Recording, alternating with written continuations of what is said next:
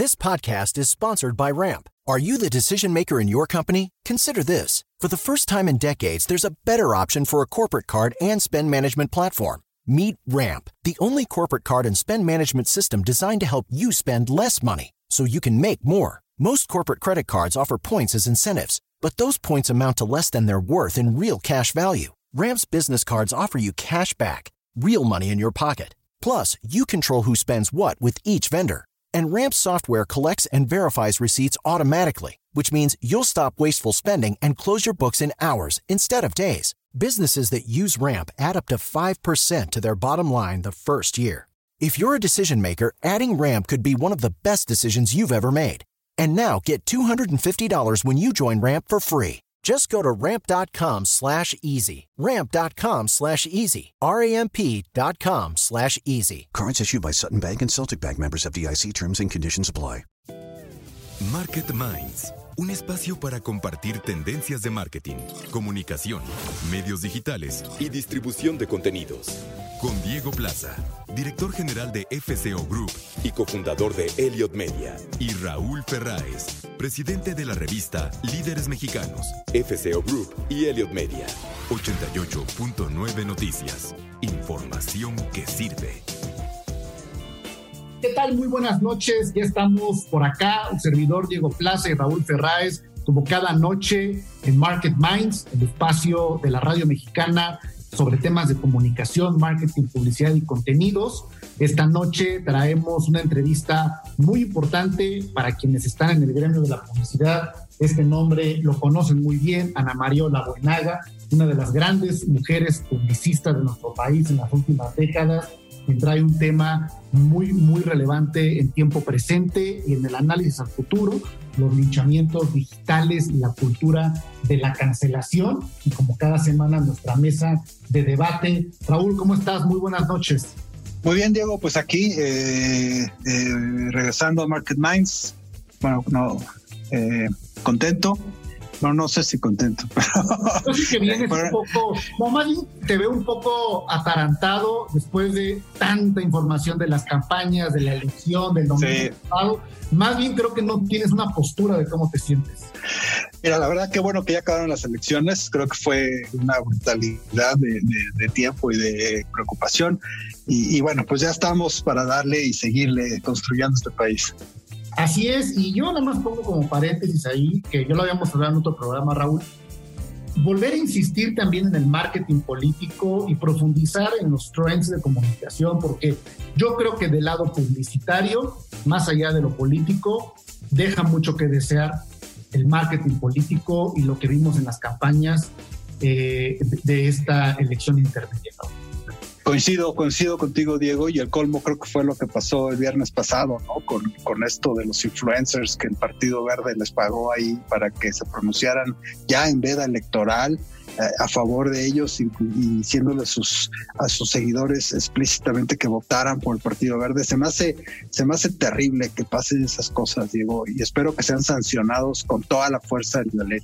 Más allá de eso, desde el punto de vista político, Raúl, eh, pues también el tema muy debatido de los influenciadores, de los líderes digitales, muy cuestionable su actuación y su influencia misma, pero bueno, eso es debate de otro programa, pero qué bueno que ya estamos en otras conversaciones, Raúl. Para fíjate, Diego, antes de, antes de entrar a otro tema, fíjate que justo tengo acá una, un estudio que, que hizo Estatista en varios países, eh, justamente preguntándole a la audiencia eh, quiénes estaban más dispuestos a comprar un producto y obviamente a ser influenciados en cualquier tipo de comunicación por eh, los influenciadores eh, en distintos países, ¿no? O sea, y, fíjate qué interesante, por ejemplo, en en Brasil es el país en donde más acepta la gente ser influenciada por la opinión de los eh, influencers a los que siguen, los digitales,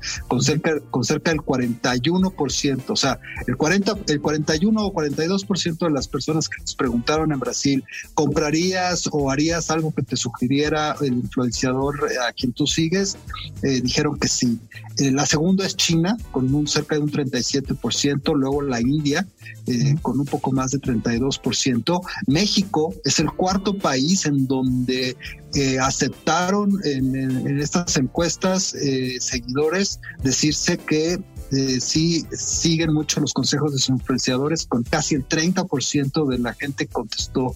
Entonces, eh, bueno, luego está Italia, eh, Corea del Sur, Rusia, por ejemplo, Estados Unidos, me sorprende, fíjate, Estados Unidos no pasa del, del 12%, 13% en donde la gente acepta ser influenciar, ser, moverse en base a lo que el influenciador opina. Entonces, esto es interesante, Diego, porque al final de cuentas, eh, la forma en la que, la que, la que funciona esta comunicación, eh, eh, pues es desde un punto de credibilidad muy importante.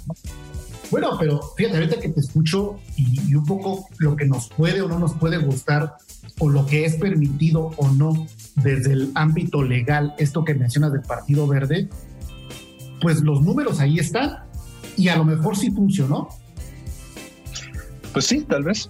o sea, a lo mejor sí fueron influenciados, lo que tú y yo podríamos pensar como cómo es posible, pues a lo mejor sí estamos en esa lista de sociedades o de ciertos segmentos de la sociedad que sí toman una decisión en función de lo que vende su influencia, ¿no? Entonces... No, y, para ciertos temas es muy positivo, ¿no, Diego? Por ejemplo, lo que estamos haciendo con Horizonte México y, toda esta eh, eh, iniciativa que traemos para eh, impulsar a que la gente viaje por México, que consuma turismo nacional, y basado justamente en esto, ¿no? En, la credibilidad que tienen en los influencers, en los travel bloggers que siguen y todo. Obviamente es muy valioso y muy positivo y muy importante. O sea, yo creo que hoy la gente, muchas personas se mueven más eh, en términos de decidir a dónde quieren viajar por lo que les diga un amigo, un tío o un influencer que lo siguen, que muchas veces son más cercanos a ellos que su mismo hermano o hermana, ¿no? Eh, y eso es positivo, o sea, qué padre que, por ejemplo, la industria turística pueda basar gran parte de su promoción en estas figuras, pues invitándolos y viviendo las experiencias de lo que significa tener una, una experiencia turística agradable y que eso promueva pues, los viajes, el turismo y todo. Y ahí vuelven a estar pues estas eh, delgadas líneas rojas, ¿no? ¿Dónde se puede, dónde no se puede, dónde eh, es, ah, dónde está bien hacerlo y dónde es no, ¿no? y hablando de líneas delgadas o gruesas, este, ahí me gustaría que tú me ayudaras a entender algo, porque, bueno, le recordamos a nuestro público que, bueno, eh, como parte de nuestro grupo, de nuestra compañía de medios, tenemos nosotros en los Estados Unidos una de las revistas hispanas más influyentes que se llama Latino Leaders y desde hace ya cerca de 25 años pues tenemos una amplia experiencia con operaciones en los Estados Unidos enfocado al mercado hispano y tú eres alguien que conoce y entiende el mercado del marketing, la publicidad hispano y no entiendo yo estos contrastes de, de la noticia de la primera campaña de Taco Bell en televisión un jingle pegadizo es el centro de la campaña de la cadena de restaurantes con la que buscan conquistar al target joven. Entonces estamos hablando de llegar al público joven, pero hablamos de ir a la televisión. En la campaña se llama Taco que veo, taco que quiero. Y justamente eh, pues es, es, una, una forma de, buscar notoriedad también para, para este mercado hispano eh, de esta marca de restaurantes de comida Tex-Mex en los Estados Unidos muy grande, muy importante y que aunque sí contempla medios digitales, básicamente el tema de la televisión eh, pagada y televisión abierta es la apuesta de la compañía para llegar a los jóvenes, Raúl. Tú sabes, Diego, tenemos desde hace 20 años la revista Latino Leaders en los Estados Unidos. Eh, la verdad es que conocemos eh, profundamente el mercado hispano en los Estados Unidos. Hay que hacer un programa del mercado hispano, yo creo que sería muy interesante.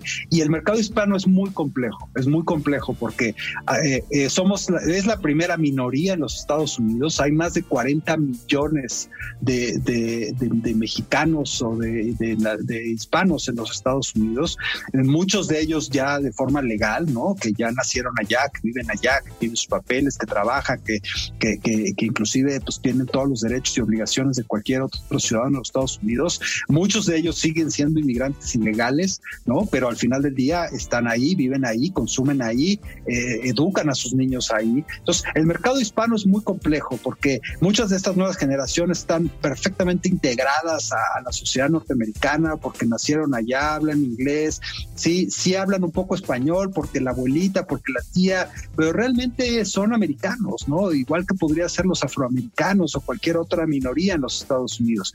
Y también tenemos pues a los primeros migrantes que llegan, que generalmente no hablan inglés. Entonces, eh, el mercado hispano es muy complejo, es muy grande hay más hispanos que afroamericanos en los Estados Unidos, lo cual es algo muy importante en términos del consumo, de la fuerza política, de todo. Eh, estos días estuvo aquí Kamala Harris también y vino a hablar justamente de migración con el presidente. Eh, creo que sería interesante dedicarle un programa al mercado hispano en los Estados Unidos, sin lugar a dudas. Como dices, yo creo que no hay eh, planteamiento blanco o negro ni absoluto para una noticia como esta, entender estos contrasentidos, porque hay que entender con más detalle los nichos y inclusive este marketing de tribus, ¿no? Para entender exactamente los comportamientos. No, no son lo mismo los, el mercado hispano de, de Estados Unidos de, de, la costa este que el de la costa oeste, ¿no? Son comportamientos muy distintos. Y, pero bueno, vamos a continuar con el programa de esta noche, como cada semana, como cada noche, nuestros amigos Claudio Flores, y Sebastián Patrón, junto con Raúl Ferráez, vamos a, profundizar justamente en el, tema del linchamiento político, de la desinformación, de, la etapa de la cancelación, de las generaciones de conversación, pues que derivan de las redes sociales positivas, negativas, pero que al final del día eh, modifican las percepciones, por lo tanto, las decisiones de los consumidores a partir de la información eh, que se genera. Y, bueno, pues seguramente eh, venimos pasando, evidentemente, del domingo anterior de las elecciones, las más grandes de la historia de nuestro país. Yo creo que este tema nos da para hablarle no solo de marcas, sino también de la conversión social. ¿Quién quiere comenzar? Claudio. Perfecto, buenísimo. Muchas gracias. Un placer estar aquí en Market Minds, en la mesa marquetera. Y sí, este asunto de la cultura de la cancelación es un asunto complicado porque eh, detona muchas discusiones, controversias, es un tema controversial, controvertido. ¿Por qué? Porque por una parte la cultura de la cancelación, eh, Diego, me parece que eh, tiene dos lados, ¿no? Un lado es rendir cuentas, hacerte responsable de lo que posteas en redes sociales, de lo que las ideas que promueves, etcétera, las propuestas que, que, haces. Y entonces eso eh, me parece que eh, la cultura de la cancelación también tiene un lado positivo en términos de control y responsabilidad y tiene un lado negativo que es la cárcel de la corrección política, es decir, donde también pues de repente se cancelan cosas pues porque ofenden a, personas digamos pues muy sensibles ante ciertas ciertas eh, afirmaciones o eh, ciertas posiciones. Recordemos que un poco las redes sociales hoy son eh, una especie de circo romano en el que se escenifican batallas narrativas y en ese sentido hay ocasiones donde también pues eh, todo lo que no sea políticamente correcto es cancelado en una cultura que nos recuerda a las visiones más dictatoriales sobre la comunicación. Es decir, esta idea no tiene derecho a existir y no tiene derecho a circular en nuestro ecosistema de comunicación, lo cual también es delicado. Y sobre todo que entramos en el tema de la libertad de expresión, ¿no? O sea, hasta dónde llega justamente la libertad de expresión que debemos de tener los seres humanos y hasta dónde llega justamente esta, eh, eh, este abuso que se da. Eh, sobre todo yo lo veo mucho en temas de intereses tanto económicos económicos como políticos, ¿no? Y ahora también eh, en el tema los intereses de lo políticamente correcto, sobre todo cuando hablamos de temas como, como la inclusión o la de discriminación, etcétera, etcétera. ¿Qué opinas, Sebastián? No, es, es el problema es como, como lo dices bien, o sea, esta parte lo que pasa es que son grises, entonces cuando eh, eh, al principio fue muy obvio, ¿no? O sea, tú no podías evidentemente decir algo en contra de la comunidad quizás judía, que por ejemplo que no existió el, el, el, el, genocidio nazi, ese tipo de cosas tan claras, ¿no? Pero se ha, se ha, venido haciendo un poco gris de cierta manera, ¿no? Y ese es el, gran problema porque ahí es donde la libertad de expresión entró, entonces entra en jaque, ¿no? Y aparte de eso, siempre tienes los extremos, ¿no? Eh, hemos visto casos, el otro día estaban contando el caso de la la editora de Teen Vogue en Estados Unidos, que tuiteó cuando tenía 14 años, o sea, 15 años atrás, algo acerca de, de algo de la gordura, no recuerdo qué, o se estaba riendo de alguien, la cancelaron, no la cancelaron, la corrieron de la chamba, no puede trabajar en toda su vida en ninguna, le arruinaron la vida a esta chava porque hace 15 años tuiteó algo, me explico. Entonces, de repente está así y luego decía Claudio ahorita el circo de las redes sociales. Tú vas a Estados Unidos a una cena, no sea, no a un, no a un Twitter, algo público, ¿eh? Y nadie, o sea, todo el mundo está, como dicen los estadounidenses, en eggshells. No sabes ni qué hablar, ni qué decir, porque, híjole, está complicadísimo, sobre todo en estados tipo California, ¿no? Que ya, ten, ya empiezan a tener este backlash. Está la gente corriendo a Florida y a, y a, Texas porque están, están viendo el woke movement muy, muy, muy fuerte en esas zonas, ¿no? Tú lo ves en Berkeley, que es la cuna del, del de, de, la izquierda casi estadounidense, ¿no? Liberal, sí. Que, que no pueden ir a dar discursos de ningún tipo, cualquier persona que ni siquiera a veces tú consideras que es tan de derecha, pero, pero están canceladísimos, ¿no? Entonces eso, eso es muy grave. Vamos por el momento al reporte de tráfico y clima, como cada 15 minutos aquí en 88.9 Noticias y regresamos con más de Market Minds y la mesa marquetera también. Market Minds con Diego Plaza y Raúl Ferráez. Un espacio para compartir tendencias de marketing. 88.9 Noticias.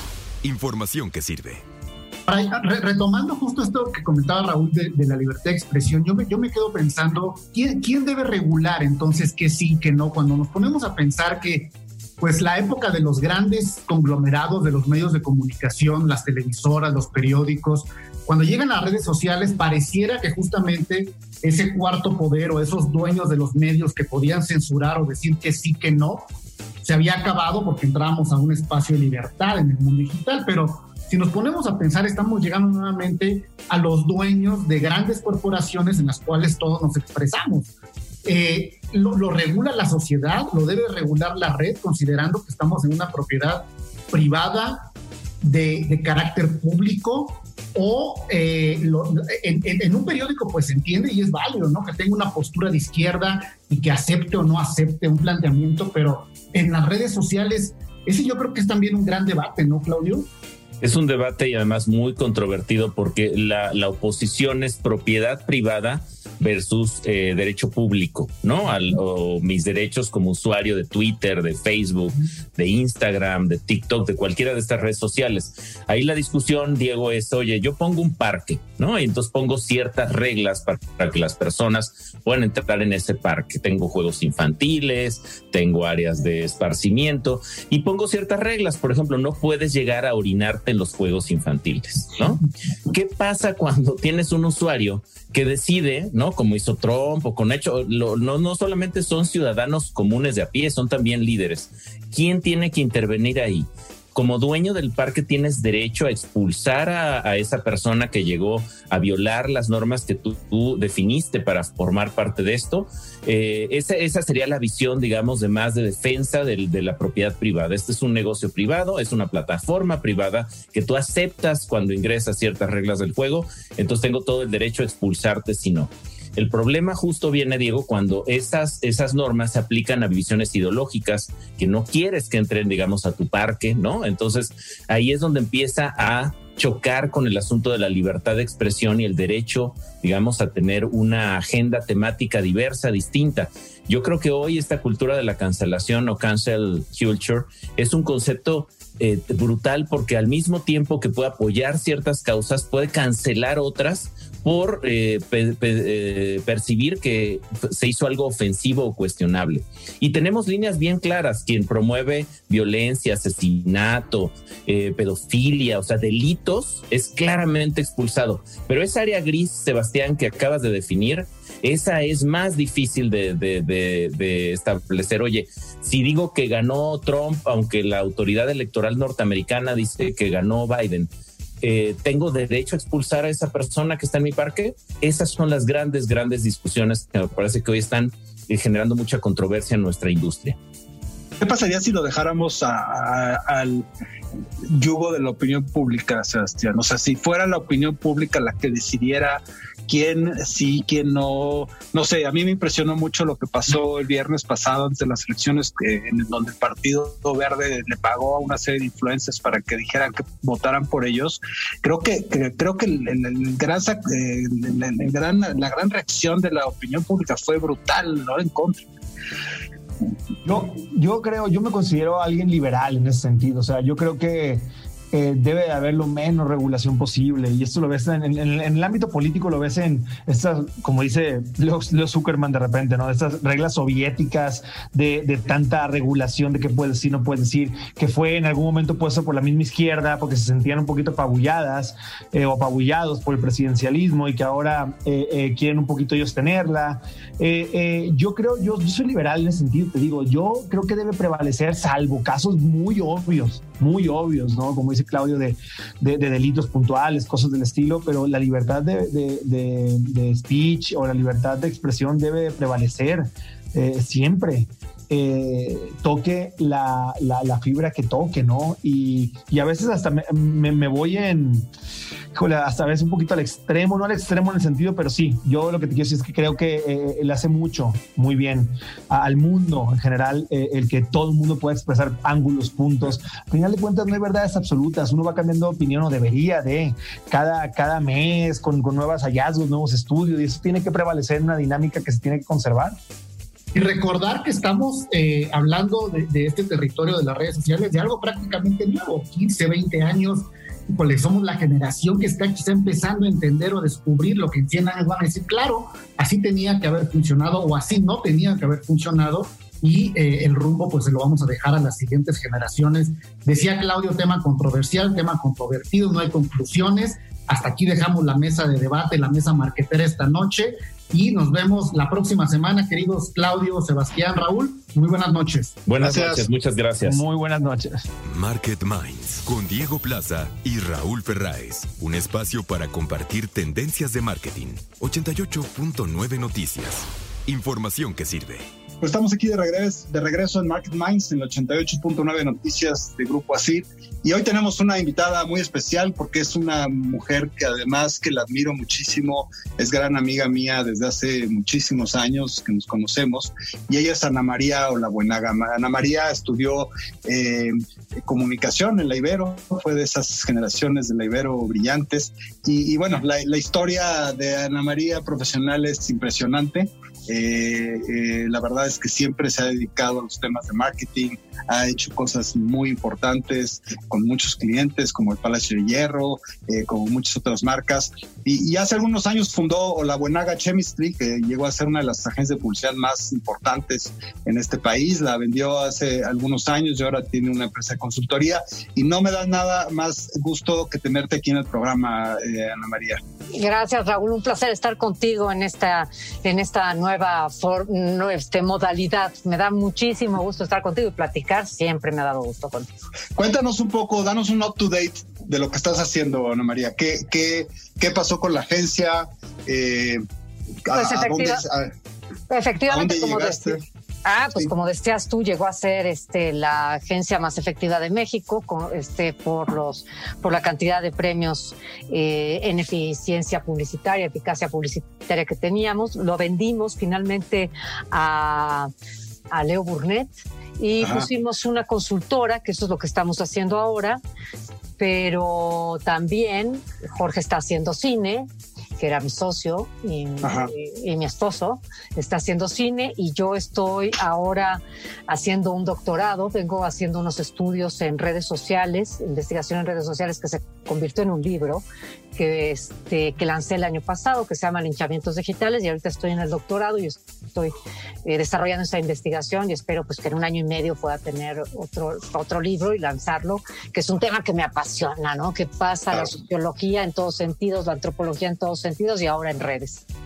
En ese sentido, eh, Ana María, estamos viviendo yo creo que una de las transformaciones más profundas en, en una industria que es la industria de la, de la, de la mercadotecnia, de la publicidad, de los medios de comunicación y, básicamente eh, una transformación ocasionada por el tema de la llegada de las redes sociales hace pues, ya 10, 12 años, que, que, básicamente lo que hicieron fue transformar eh, los hábitos de consumo de las audiencias de información, ¿no?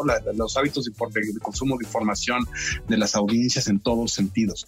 ¿Cuál, sería tu reflexión inicial de, de, este proceso de cambio, de esta transformación eh, con, la, con la parte digital que ha sufrido la audiencia? Doble filo. Evidentemente ha traído un gran cambio positivo el hecho de esta horizontalidad en donde podemos hablar con quien sea en el momento en que queramos, esta, esta amplitud de, temas, de voces, se han visibilizado causas que estaban oscuras, este, hay voces que siempre se mantuvieron en silencio y que hoy tienen ya un espacio. Y eso es todo el lado positivo. El lado positivo es fantástico eh, y el lado negativo es precisamente hasta cierto punto el mismo, porque esta hiperdemocracia, esta hipercompetencia nos ha dado a todos un altavoz que a veces se vuelve muy confuso eh, cuando están actuando todos los, todos los altavoces al mismo tiempo. Hay una confusión constante y hay este, pues mucho debate, mucha polarización, que se crea una tensión constante que yo digo que, se, que, se, que se derrama, que, se, que sobrepasa las redes y llega a las calles. Y ahí es donde vemos esta tensión constante en la que estamos. Y para las marcas, pues obviamente es, es un nuevo espacio en donde tienen que estar presentes y tienen que escuchar y tienen que hablar. Yo siempre he pensado que esto es como la democratización de la comunicación, ¿no? Porque cuando hace algunos años o muchos años, pues había la única forma de, enterarte de lo que sucedía era a través de los medios tradicionales, ¿no? No dijo por allá del siglo XIX William Randolph Hearst que si él no lo publicaba es que no había sucedido, ¿no? El, fundador del New York Times, ¿no? Y, y, eso un poco era lo que sucedía, ¿no? Si, si los medios no lo sacaban, pues para la gente no había sucedido, no existía. Y con la llegada de, las redes sociales vemos eh, a chavitos, a chavitas que desde las recámaras de sus casas generando contenido han eh, eh, logrado llegar a audiencias millón, de millones de audiencias, pues porque su forma de comunicar, su estilo, la forma en la que han hecho las cosas ha sido muy diferente, ¿no? Y eso, pues básicamente ha causado un, un, cambio generacional también muy importante. Ahora, tocabas brevemente ahorita la, tu respuesta anterior, eh, Ana María, el tema de las marcas. Antes también, pues era relativamente sencillo, ¿no? Sabías que si tenías un producto y que querías venderlo y que todo el mundo se enterara, pues ponías un spot en el canal de las estrellas y, y básicamente lo veía todo mundo, ¿no? Eso eh, es lo más lejano a la realidad que podemos tener. ¿Cómo está el reto de las marcas? O sea, Tremendo. ¿Cómo reaccionas? Es un reto, tremendo, brutal, eh, porque evidentemente estamos en un mundo hiper competido, hiper tecnologizado, hiper democratizado, en donde la marca para hacerse escuchar, para, para hacerse presente, tiene que, tiene que jugar con muchas palancas. Ya no tiene la solo la del canal de televisión en donde subías la palanca y ya te escuchaban. No, aquí estás compitiendo con muchísimos altavoces de todo mundo que están compitiendo contigo en todos los, en todos los medios este, tradicionales o no tradicionales y en redes y pues, en fin. Tienen, la verdad es que las marcas eh, tienen un reto inmenso, gigantesco y al mismo tiempo te diría que ese gran reto que tienen las marcas es un reto social que, que, tenemos que tomar en cuenta y que es muy importante para nosotros, para nosotros, para toda sociedad. La presencia de marca implica, de marcas, implica competencia, implica desarrollo, libertad, libertad de elegir, libertad de promover. Y me preocupa de repente que, que este pues que estén tan acotados y que, que haya además hasta voces legales, ¿no? Hay muchas ahora, muchas este, iniciativas que están restringiendo arbitrariamente desde mi punto de vista en muchos de los casos la actividad de las marcas y ahí sí es donde tenemos, ahí sí es donde empezamos a tener problemas de libertad y hasta te diría de democracia. La, la marca es la, la yo diría las marcas son la, la, expresión comercial de una, de una libertad necesaria para el desarrollo de cualquier país.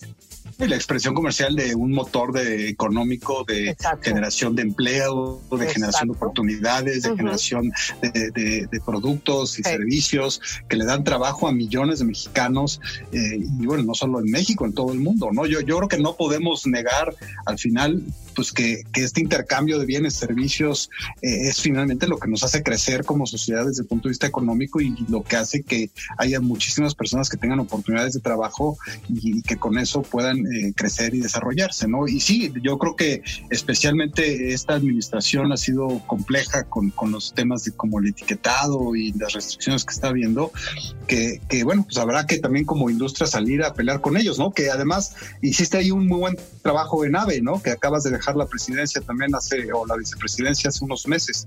Hace unos meses, sí, estamos haciendo, bueno, la AVE está haciendo un gran trabajo y ahora con Claudio Flores van a hacer un, un fantástico esfuerzo, estoy convencida, ya he platicado con él en varias ocasiones.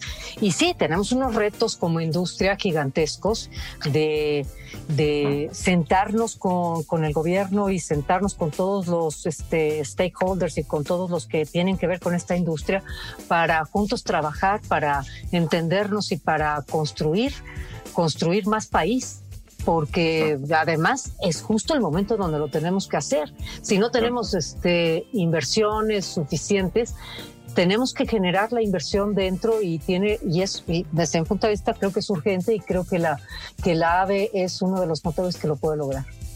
Yo tengo una duda ahí que he tenido siempre, Ana María, y a ver si tú que eres maestra y ahora doctora en comunicación, la puedes resolver. o sea, al final del día todos somos consumidores, ¿no? Y, en general la, mayor parte de la sociedad le gusta comprar, le gusta buscar cosas nuevas, cosas que le vayan, que le, que le emocionen, que se ponga, que se use, que lo que sea, que se coma, en fin, o sea, somos un, país en que las audiencias eh, consumen y eso es un principio fundamental. Pero cuando te vas a los medios de comunicación, todo parecería eh, hacer ver que a las audiencias les chocan los anuncios. ¿no? Vemos servicios como el de Netflix, ¿no? Que su promesa fue eh, una televisión sin, sin anuncios y ve el fenómeno que hoy es en día Netflix, millones y millones de suscriptores en todo el mundo. Y, así nos pasa, ¿no? Ves eh, servicios como el de YouTube Premium y también pagas para no ver anuncios y, pareciera ser que los consumidores hubiera así como algo que no les gusta ver anuncios, o sea, le dan skip a todos los banners, que estamos con el tema de las cookies. ¿Cómo explicas eh, socialmente este fenómeno, eh, este, Ana María? Porque por un lado consumimos y obviamente nos gusta enterarnos de las cosas que nos gustaría comprar o tener, pero por otro lado, en los medios tanto tradicionales como los digitales, el tema de la colocación de los, de los anuncios publicitarios es un pain in the ass para todos los consumidores.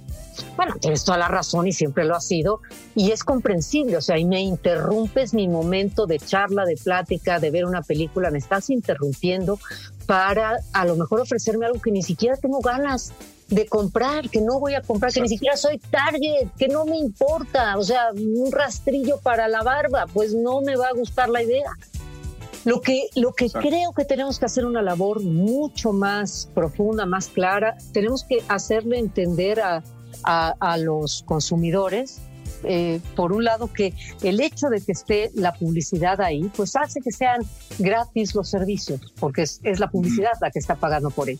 Esa es una forma, menos que haya, la otra forma es las suscripciones. Son dos formas de acceder a un medio. Eso creo que todavía, mira que te estoy diciendo algo súper simple, pero no hemos sido capaces de, de hacérselo entender a los consumidores. Este, creo que lo tenemos que lograr pronto para, porque creo que es uno de los elementos fundamentales de libertad. O te suscribes o aceptas la publicidad y las dos son maneras de, son maneras de ser, de ser libre y que el contenido sea libre. Si no, explícame cómo lo vamos a hacer. Ah, ahora, en ese sentido, ¿cuál es el reto y cómo envisionas tú la publicidad del futuro para las marcas? O sea, ¿cómo deben de hacer las marcas para llegar a esos consumidores? Porque hablabas hace rato de, otro tipo de factores que no solo es el valor del producto, sino eh, hoy en día está muy, muy, muy en boga el tema este de, los valores, de lo que persigue una marca, de eh, qué se está comprometiendo, sobre todo las nuevas generaciones, los centennials, están muy comprometidos con ciertas eh, causas, ¿no? Que, que, están buscando quiénes, qué marcas también tienen las mismas causas que ellos. ¿Cómo envisionas tú, ya para ir terminando la entrevista, Ana María, el futuro de la mercadotecnia, la publicidad, de los anuncios? Creo que lo que nos va a dar la tecnología es una cercanía mucho más inteligente con las posibles audiencias consumidoras. Esa inteligencia nos tiene que decir cómo acercarnos a ella y cuál es el, cuál es el discurso correcto para, para, para entablar y de ahí poder ofrecer las marcas. No olvidemos que por más que compartamos causas, por más que tengamos una labor filantrópica fantástica, por más que cuidemos el planeta, al final del día las causas, perdón, las, las marcas comerciales tienen un fin comercial.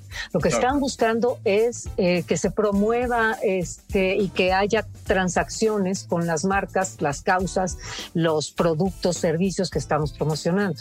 Entonces, lo que sí, lo que sí vamos a tener gracias a la tecnología es esta cercanía de espíritu con los posibles consumidores que nos van a poder hacer establecer mejor la conversación con esas, con esas audiencias y también lo que nos va a poder hacer es poder hablar de nuestras marcas, servicios o causas con las personas que realmente estén interesados en ellos. Creo que esa inteligencia nos tiene que servir, o sea, esa tecnología nos tiene que servir para un diálogo más conectivo, un diálogo eh, más, más, este, más claro con, la, con lo que te digo, con los posibles compradores. Pero no podemos olvidarlo, no nos podemos dedicar únicamente a, las, digamos, al fin este, filantrópico que haya detrás, porque al final, honestamente, hay y debe de haber una causa comercial, hay debe, se debe de lograr una transacción comercial. Y estoy hablando fría y llanamente, porque de repente esto de las transacciones comerciales, como que de repente, ah, le paran Este, los bellos de la nuca a todos. Y no, hay que entender lo que así es. ¿No? Claro. Y utilizar la tecnología. Exacto. Y hay que entender que la tecnología es eso, para encontrar a, los posibles compradores de una manera este, mejor y establecer mejores conversaciones. Pues estamos ante un reto enorme. Yo creo que eh, eh, los próximos años serán determinantes observando lo que va a pasar con las redes sociales, con los medios tradicionales y con gente tan brillantes como tú, Ana María, que están ahí detrás y que están haciendo que las cosas sucedan. Te agradezco mucho que nos hayas tomado esta llamada para la entrevista, Ana María. No sé si quisieras dejar algún pensamiento final. Ah, Raúl, este, para ti, para todo tu equipo, felicidades por todos los esfuerzos en comunicación, por preocuparse siempre por las marcas, por el, por el esfuerzo comercial, por la libertad este, de elección en todos sentidos. Felicidades, Raúl. Pues, muy bien, pues vamos si quieren al eh, reporte de tráfico y clima como cada 15 minutos aquí en 88.9 Noticias. Muchas gracias. Market Minds, un espacio para compartir tendencias de marketing, comunicación, medios digitales y distribución de contenidos. 88.9 Noticias, información que sirve. Estamos ya de regreso en la recta final de Market Minds de esta noche, la cultura de la cancelación y recordarle al público también eh, el libro de Ana Mariola Buenaga, Linchamientos Digitales, eh, editado por, eh, bueno, por Editorial Pay 2 y que al final ah, profundiza justamente en esta conversación para pues entender estos fenómenos hoy que viven en el mundo digital, Raúl. Así es, Diego, eh, gran entrevista, la verdad es que la disfruté muchísimo. Eh, Ana María es una de las mujeres en la publicidad que más admiro y, creo que lo que está haciendo ahora con su consultoría y además eh, estudiando el doctorado en comunicación y todo, sin lugar a dudas es una mujer que hay que observar. Y, aprender mucho de ella. Pero fíjate, pasando a otras notas, Diego, eh, también eh, de estatista traigo acá algo de información. Hicieron un survey eh, en, todos los países del mundo sobre qué mensaje, qué tipo de aplicación de mensajes de texto utilizaban la mayoría, la mayoría de la población. Y fíjate qué interesante. Este, se centraron en WhatsApp eh, que creo que es uno de los, eh, de los, los mensajes, eh, de las aplicaciones de mensajes más populares del mundo. Y, vamos desde países como Brasil, que es el número uno, el 98% de la población brasileña eh, dijo utilizar WhatsApp sobre cualquier otro sistema de, mensajería. En España el 96, Italia el 96, en Europa, fíjate, después de Brasil, que es el país más con más penetración de América Latina, los siguientes seis países son españoles, europeos, España, Italia, Suiza, Alemania y Rusia. Y, por ejemplo, Estados Unidos solo llega al 24% de las personas que usan WhatsApp. En Estados Unidos sí, el, eh, otros sistemas de, mensajería como el iMessage de Apple son los más populares. México no está en la, gráfica, pero yo creo que México debe de estar muy similar a países como Italia o, España, ¿no? En 90%, digo.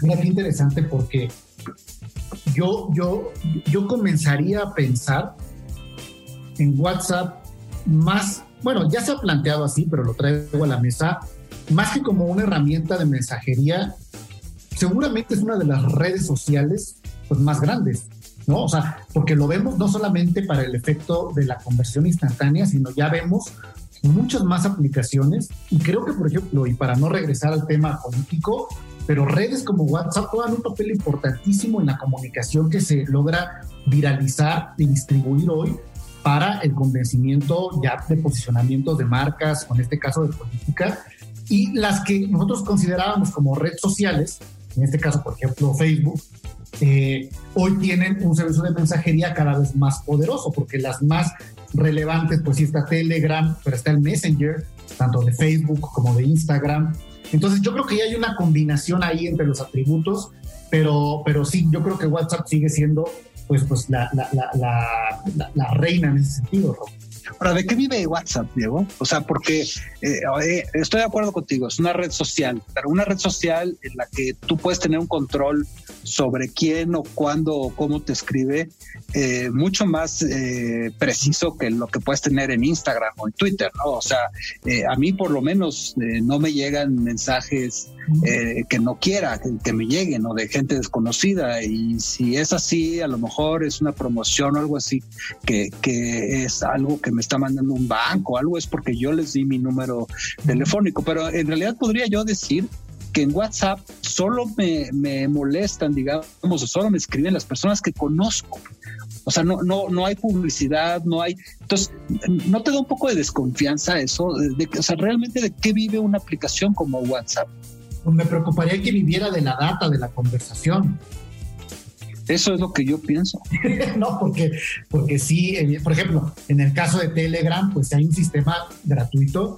Tú sabes, Telegram, eh, su virtud es que la conversación, las conversaciones encriptadas desaparecen cada determinado número de horas y eso garantiza cierta seguridad para la conversación pero hay sistemas de pago donde a través de las membresías uno tiene, más beneficios, pero... Que yo sepa de WhatsApp no hay ningún sistema de pago, ¿no? O sea, no hay una versión premium de WhatsApp o algo así. No, o sea, es la que usamos todos de forma gratuita. De forma gratuita, ¿no? Entonces, quizá haya una conversación alrededor de, los datos y de, la vinculación telefónica de tu número, pero bueno, será, si los radioescuchas nos, nos, nos, nos pueden compartir eh, si tienen un conocimiento mercadológico sobre ello o eh, sería bueno también tener un programa dedicado justamente a este tipo de eh, redes sociales de conversación, Raúl. Sí, todos sabemos que digo, es de Facebook, obviamente, este, y eso pues finalmente lo hace viable, digamos, financieramente, pero, pero sí, sí, sí creo que es un tema interesante de analizar porque tiene que ver con la privacidad, ¿no? Y aunque hay políticas de privacidad donde está planteado que están encriptadas las conversaciones punto a punto, no sabemos en el durante, ¿no? Y al final, pues, ¿cuántas veces no nos ha pasado que estás viendo las redes sociales y te llega una información de publicidad de algo que a lo mejor ni siquiera buscaste, sino que venías sí, con alguien en el auto, ¿no? Y, y, el teléfono me está escuchando, tiene que ver a lo mejor con la conversión de WhatsApp que estoy teniendo, ¿no? Es horrible, pero bueno, algo tendremos que hacer. Como lo hablamos con, en la mesa de debate, Raúl, son las cosas que uno acepta porque estás en una propiedad privada con sus propias reglas. Exacto. No, al final estás teniendo una comunicación en un sistema de propiedad privada, en una conversación que se distribuye como pública. Por ejemplo, eh, digo, eh, este fin de semana eh, me metí a varios sitios porque estoy buscando ahí una, una cosa en internet Eh, y, me da risa y, al mismo tiempo enojo porque según ahora pues ya no se ya no se permiten los cookies, ¿no? O sea, ya en teoría ya nos salvamos los usuarios de los famosos cookies. Pero resulta que no puedes entrar a ningún sitio de los que me interesaba entrar a buscar ciertas cosas, si no antes le das accept a todos los cookies que te quieran dar. Y, si le pones, y, si le pones no accept, tienes que entrar a una página de configuración de qué tipo de cookies vas a aceptar y cuáles no. Entonces, pues entonces se están burlando de nosotros los consumidores, ¿no? Porque en teoría ya no hay cookies, pero no puedes eh, no puedes browsear ningún sitio que te interese si no aceptas que te que te pongan enfrente todos los cookies del mundo. Entonces, ¿de qué, de qué estamos jugando, no? Pues lo único que están haciendo es hacerte firmar un contrato en el que aceptas las reglas, ¿no? Porque quién le, o sea, te llenan el mensajito de aceptas, sí, aceptar, aceptar, aceptar. ¿Quién lee eso? Estás firmando un contrato. Justamente. ¿Quién lee eso, Diego? O sea, o sea, eso yo creo que es también ilegal, que te hagan firmar cosas así en la Express y aceptar cosas que ni siquiera puedes leer porque son ileíbles. No sé, eh, son temas bien complejos. son temas justamente de lo que ya hablábamos eh, esta noche, tanto de los linchamientos políticos, de la crisis política de gobierno y de marcas en la comunicación digital, y también evidentemente eh, de la cultura de la cancelación. Eh, pero estamos llegando al final de este programa, Raúl, como cada miércoles por la noche. Invitamos a todo nuestro público, a todos nuestros escuchas que también nos encuentren en iHeartRadio. Eh, ahí están y ahí pueden encontrar cada semana el programa que hemos preparado para ustedes posterior y todo lo que hemos preparado justamente en esta experiencia en nuestra casa en Grupo ASIR y también a que nos sigan en las redes sociales, en arroba FSU Group y arroba 889 Noticias y que compartan con nosotros, compartan con nosotros eh, qué temas quieren que toquemos, qué entrevistados les gustaría también que abordáramos. Tenemos, pues nos llevamos dos conversaciones pendientes, el mercado hispano y su análisis, y también hablar de estos servicios de mensajería instantánea y estas aplicaciones de conversación que cada día tienen más información clara pero también más claroscuros que no entendemos. Buenas noches, Raúl. Hasta luego, Diego. Esto fue Market Minds, un espacio para compartir tendencias de marketing, comunicación, medios digitales y distribución de contenidos. 88.9 Noticias. Información que sirve.